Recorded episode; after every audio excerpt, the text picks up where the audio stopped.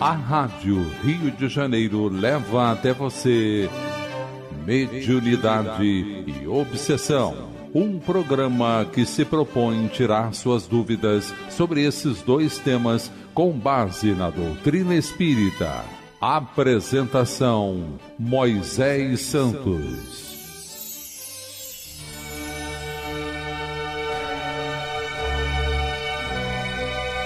Caríssimos ouvintes da Rádio Rio de Janeiro, eu sou Moisés Santos e este é o programa Mediunidade e Obsessão.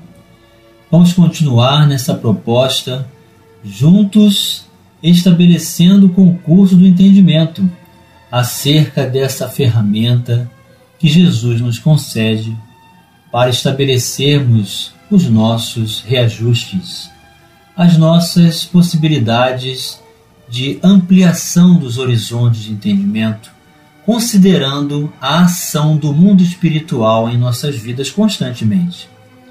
Então, a mediunidade, meu caro ouvinte, é essa condição favorável que, quando trabalhada com Jesus, estabelece o concurso pedagógico dos ensinos de seu Evangelho, da experiência que cada comunicante vem trazer em uma reunião mediúnica.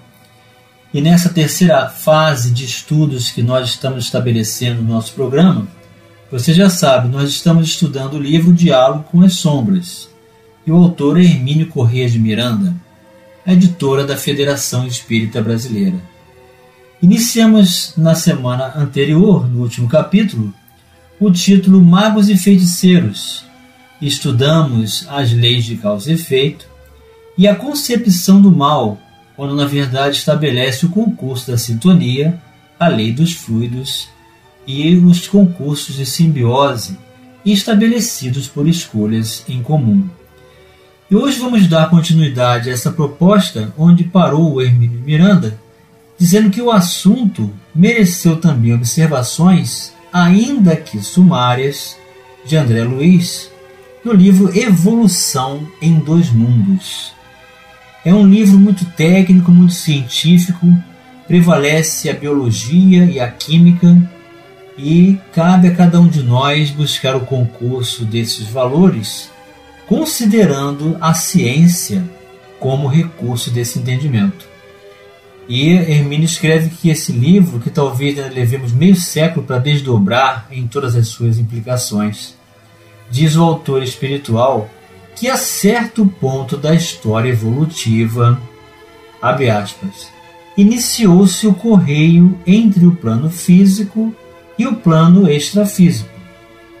Mas porque a ignorância embotasse ainda a mente humana, os médiuns primitivos nada mais puderam realizar que a fascinação recíproca ou magia elementar em que os desencarnados, igualmente inferiores, eram aproveitados por via magnética na execução de atividades materialonas, que significa, meu caro ouvinte, grosseiramente materialistas, sem qualquer alicerce na sublimação pessoal.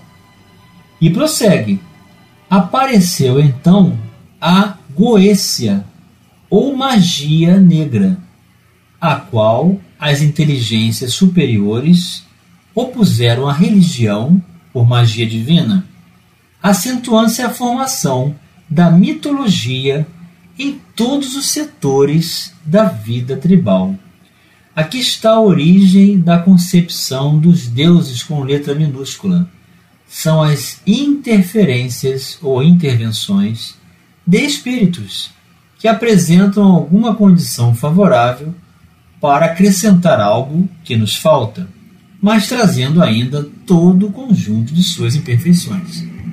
E ele prossegue ainda entre aspas: a luta entre os espíritos retardados na sombra e os aspirantes da luz encontrou seguro apoio nas almas encarnadas, que lhe eram irmãs. Desde essas eras recuadas, empenha-se o bem e o mal em tremendo conflito, que ainda está muito longe de terminar. Com base na mediunidade consciente ou inconsciente, técnica ou empírica. Fecha aspas. essa digressão introdutória tornou-se indispensável para que a nossa penetração no lusco-fusco, ou seja, no meio das nuvens da dúvida, da magia, conte com um suporte de bom senso e racionalismo, a funcionar como fio de Ariadne que nos permita transitar pelos seus meandros sem o menor temor de perder o caminho de volta. Mas o que significa esse fio de Ariadne, meu caro ouvinte? Vamos esclarecer este conceito. Esclarecendo conceitos. O fio de Ariadne, assim chamado devido à lenda de Ariadne, é o termo usado para descrever a resolução de um problema em que se podem usar diversas maneiras óbvias, através de uma aplicação exaustiva da lógica por todos os meios disponíveis. O fio de Ariadne é usado como metáfora para a consciência humana. É o que nos chama de volta para a civilização. No direito, pode bem evocar a força normativa da Constituição. No labirinto em que nos encontramos, seguir esse fio é o que nos conduzirá a uma nova Creta, não mais governada pelo rei Minos. Não resta dúvida de que os fenômenos elementares de magia reportam-se às eras primitivas, como nos assegura André Luiz. Embora os autores especializados procurem distinguir magia de feitiçaria, e ainda veremos isto um pouco adiante, a Enciclopédia Britânica lembra que o termo inglês para esta última, witchcraft, quer dizer a arte ou ofício do sábio, de vez que a raiz semântica da primeira seção da palavra witch está associada à palavra wit, que significa saber em inglês, meu caro ouvinte. Realmente, os magos ordinários, segundo Lewis Spence, da antiga Pérsia, eram cultores da sabedoria de Zoroastro possivelmente da raça média, adquiriram enorme prestígio, especialmente ao que parece, depois que Ciro os institucionalizou ao fundar o Império Persa, sobre o qual exerceram considerável influência político-religiosa. É evidente que esse prestígio tinha que ser alicerçado em rico acervo de conhecimentos, pois o homem sempre respeita e às vezes teme aquele que sabe. Religião, filosofia e ciência, escreve Spence, estavam todas em suas mãos. Eram médicos universais que curavam os doentes do corpo e do espírito, e em estrita consistência com essas características, socorriam as mazelas do Estado, que é apenas o homem em sentido mais amplo distribuíram-se em três graus: os discípulos, os professores e os mestres. O que vale dizer que o conhecimento de que dispunham os grandes mestres era ministrado por processos iniciáticos, à medida que o discípulo revelava condições de absorvê-lo e aplicá-lo rigorosamente, segundo os métodos e interesses da ordem. A organização correspondeu generosamente ao apoio que recebeu de Ciro, muito contribuindo com seus recursos para a consolidação das conquistas do rei persa. Mas por volta do ano 500 antes do Cristo, entrou em desagregação, especialmente por causa da tenaz perseguição de Dario Stapes. Emigrações em massa espalharam-nos pela Capadócia e pela Índia, mas ainda era uma força respeitável ao tempo de Alexandre o Grande, entre os anos de 356 a 323 a.C., que, segundo Spence, sentiu-se enciumado de seus poderes.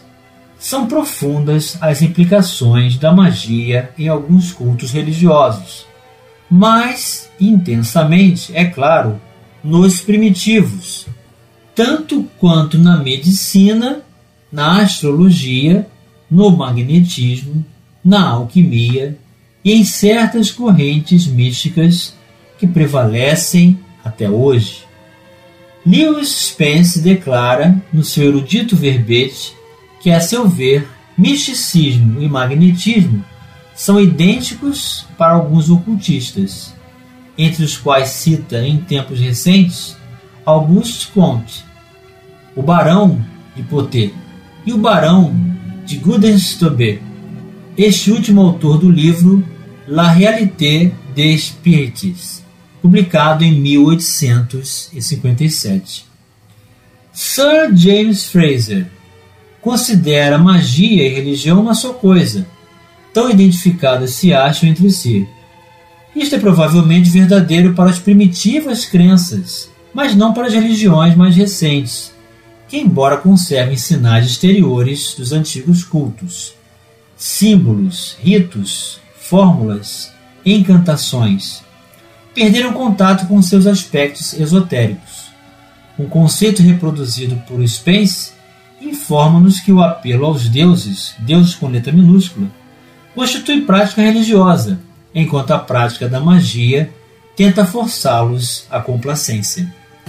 A religião é frequentemente oficial e quase sempre organizada, enquanto a magia é usualmente proibida secreta. Embora Spence nos fale da magia na Pérsia, sabemos que ela floresceu amplamente no Egito, muito antes da época citada na sua obra. Os livros mediúnicos de Rochester, vários deles publicados pela Federação Espírita Brasileira, narram com minúcias de extremo realismo processos terríveis de magia e ocultismo, como em O Chanceler de Ferro e O Romance de uma Rainha. O segundo livro do Antigo Testamento, o Êxodo, especialmente nos capítulos de números 5 a 13, narra o duelo entre os magos egípcios e hebreus, ante a aturdida expectativa de todo o país. Já antes disso, no capítulo 4, os guias espirituais de Moisés, o profeta, conferem-lhe poderes ostensivos, pois certamente ele deveria conhecer bastante acerca dos rituais e da teoria que o sustentava.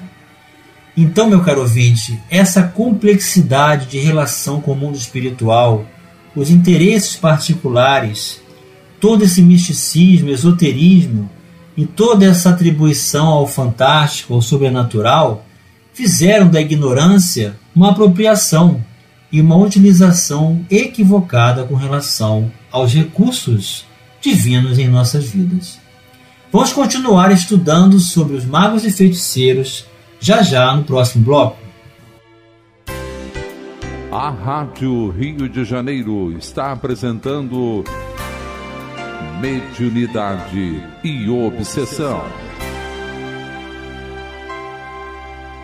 Participe do programa Mediunidade e Obsessão enviando sua sugestão ou pergunta para o e-mail meo arroba rádio Rio de Janeiro.am.br ou pelo WhatsApp 984867633 aos cuidados de Moisés Santos. A Rádio Rio de Janeiro está apresentando Mediunidade e Obsessão. Apresentação Moisés Santos. Caríssimos ouvintes da Rádio Rio de Janeiro, voltamos agora para o segundo bloco do nosso programa de hoje, em que estamos dando continuidade ao capítulo Magos e Feiticeiros da obra Diálogo com as Sombras, em que Hermínio Corrêa de Miranda, o autor, está estabelecendo uma classificação dos manifestantes e apresentando-nos o seu grande cabedal cultural, apresentando-nos as origens, inclusive das relações mediúnicas e do uso equivocado da mediunidade, para nos alicerçarmos fortemente com Jesus, para não nos permitirmos a essas ilusões, fantasias e apropriações indébitas de recursos do mundo espiritual, comprometendo-nos com a justiça divina. Então ele está nos explicando a origem da magia e referindo-se à época do profeta Moisés como provavelmente conhecedor de grande teoria acerca dos rituais que sustentavam as magias. E ele prossegue: O espírito que se apresenta como Jeová ordena que conduza o povo hebreu para fora do Egito, mas Moisés revela na impotência em convencer sua gente e segui-lo. Portanto, aqui está bem claro, meu caro ouvinte: Jeová é um guia espiritual de um povo. Não acreditarão em mim, diz ele, nem ouvirão a minha voz, pois dirão: Jeová não te apareceu coisa nenhuma. Que tens tu na mão? Pergunta-lhe Jeová. Um cajado. Atira-o ao chão. Mal atirado ao solo, o cajado transformou-se numa serpente. Ante o temor de Moisés, o Espírito disse-lhe que a agarrasse pelo pescoço, o que ele fez, voltando a serpente a ser um mero cajado. Essa mesma mágica, no melhor sentido da palavra, Moisés faria diante do Faraó e sua corte. Segundo Will Durant, a crença na feitiçaria na Idade Média era praticamente universal. O livro da penitência do bispo de Exeter condena as mulheres que professam a faculdade de modificar a mente dos homens pela feitiçaria, ou encantamento, como do ódio para o amor, ou do amor para o ódio, bem como enfeitiçar ou roubar os bens dos homens. Ou ainda as que declaram cavalgar durante certas noites certos animais com um bando de demônios em formas femininas ou estarem em companhia de tais. Todas essas assertivas, meu caro ouvinte, estão entre aspas, porque são retiradas das fontes desse livro. Quando a igreja resolveu entrar em cena para coibir a prática, criou-se um clima de terror, que ao mesmo tempo em que combatia as crendices, parecia atribuir-lhes certa substância que mais as autenticavam na imaginação do povo inculto, porque ninguém combate aquilo que não teme. As consequências dessas impiedosas perseguições foram danosas e lamentáveis para o entendimento do fenômeno mediúnico. E é bem provável que a notícia que os espíritos superiores vieram trazer a Kardec no século XIX pudesse ter sido antecipada de um século ou mais se em vez de queimar os médios medievais, sob a acusação de que tinham pactos com o demônio, procurassem estudá-los com respeito e interesse. A despeito disso, não foram poucos os prelados católicos que, durante toda a existência, mantiveram cultos paralelos de magia negra, com seus estranhos rituais. Ao escrevermos este livro, o mundo moderno assiste, algo perplexo, a um fantástico ressurgimento da magia negra e da feitiçaria por toda parte, e desta vez não nos países menos desenvolvidos ou primitivos, e sim nos de mais avançada tecnologia e mais sofisticada cultura, como a Inglaterra, os Estados Unidos, a França, a Itália. Então o autor está deixando bem claro aqui que a ignorância espiritual, a falta de sentimento de caridade, de amor, no senso de coletividade e de libertação de espírito, não é atribuição da intelectualidade ou da cultura avançada. A britânica, tanto quanto Sir James Fraser, atribui à magia origens nitidamente religiosas, sob a forma de cultos à base de animais sacrificados oferendas de sangue e de estranhas substâncias eram feitas para propiciar os deuses em troca de favores, fosse em benefício de alguém ou com a intenção de destruí-lo. Entre os ritos destinados a destruir um inimigo, por exemplo, o mais antigo dramático conhecido consiste em modelar uma pequena estátua representativa da vítima, geralmente em cera e com os métodos apropriados espetá-lo com agulhas e punhais. seria impraticável, no resumo como este, repassar todo o campo da magia e empreender sua avaliação em termos de doutrina espírita. Poderemos, não obstante, tentar oferecer algumas noções colhidas em alentados livros, facilmente encontráveis no mercado, praticamente em todas as línguas vivas. Um desses autores é o médico francês Dr. Gerhard Encos, contemporâneo de Allan Kardec, que, sob o pseudônimo de Papus, escreveu abundantemente sobre o assunto. Seu filho, o Dr. Philippe Encos, também médico, revelou igual interesse pela matéria, produzindo algumas obras sobre o assunto, como Sciences Occultes et Desequilibre Mental colheremos algumas informações na obra de Papus, intitulada Tratado Elementar de Magia Prática. Então, a partir desse ponto no capítulo, o autor vai nos trazer o que alguns outros contribuintes iniciaram para estabelecer um concurso de entendimento dessas práticas, para que nós pudéssemos, através do concurso, do nascimento do Espiritismo com Allan Kardec, começarmos a entender os recursos aplicados por essas entidades, onde nos abalizaremos para sermos acolhedores, complacentes, tolerantes e realizarmos o trabalho da reunião mediúnica com mais qualificação. Então a continuidade ainda se dá nesse capítulo no próximo programa. No momento, meu caro ouvinte, você está agora para receber a mensagem ao seu coração. Mensagem ao coração. Do livro Sintonia, Psicografia de Francisco Cândido Xavier, pelo Espírito Emmanuel, o capítulo 12, Estudando o Bem e o Mal. Para que sejamos intérpretes genuínos do bem, não basta desculpar o mal é imprescindível nos despreocupemos dele em sentido absoluto, relegando-o à condição de efêmero acessório do triunfo real das leis que nos regem. Evitando comentários complexos em nosso culto à simplicidade, recorramos à natureza. Vejamos, por exemplo, o apelo da fonte. Quantas vezes terá sido injuriada a água que hoje nos serve à mesa? Do manancial ao vaso limpo, Difícil trajetória acumulou-a de vicissitudes e provações.